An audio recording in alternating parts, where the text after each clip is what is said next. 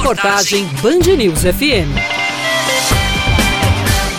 12, 14, 28, 42, 45 e 55. Com esses seis números, um apostador de Campina Grande conquistou o prêmio de mais de 26 milhões de reais. O sorteio da Mega Sena ocorreu em uma lotérica do bairro São José, como conta o responsável pelo local, Gilvandro Gonçalves. Existiam muita gente desacreditadas. E agora, com essa premiação, eu acredito não, eu tenho certeza que a procura vai ser grande. Até porque todo mundo hoje está precisando ganhar um prêmio, está precisando de dinheiro.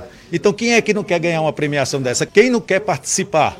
Você consegue participar com apenas um jogo simples, que custa hoje R$ 4,50. A pergunta que não quer calar agora é: quem é o novo ou nova milionária da Rainha da Borborema? Será a aposentada campinense Maria das Graças? Ela deu as caras na lotérica premiada. Não, minha filha, não. A quem dera você. Ainda não, né? Ainda não.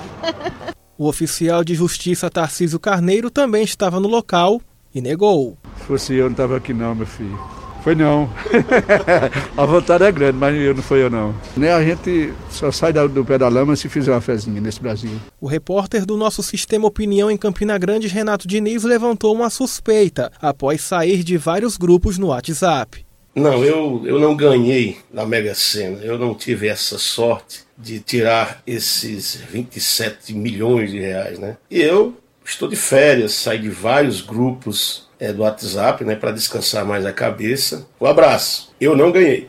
Para se ter uma ideia, com o prêmio dá para comprar quase 670 carros populares, no valor de 40 mil reais. E todo mundo imagina o que faria com o dinheiro se ganhasse. Eu, Ave Maria, a primeira coisa que eu vou fazer é ajudar todo mundo da família. Ah, para começar a gastar, todinho, porque a idade que eu tô, o dinheiro só presta para gastar. Muitas opções.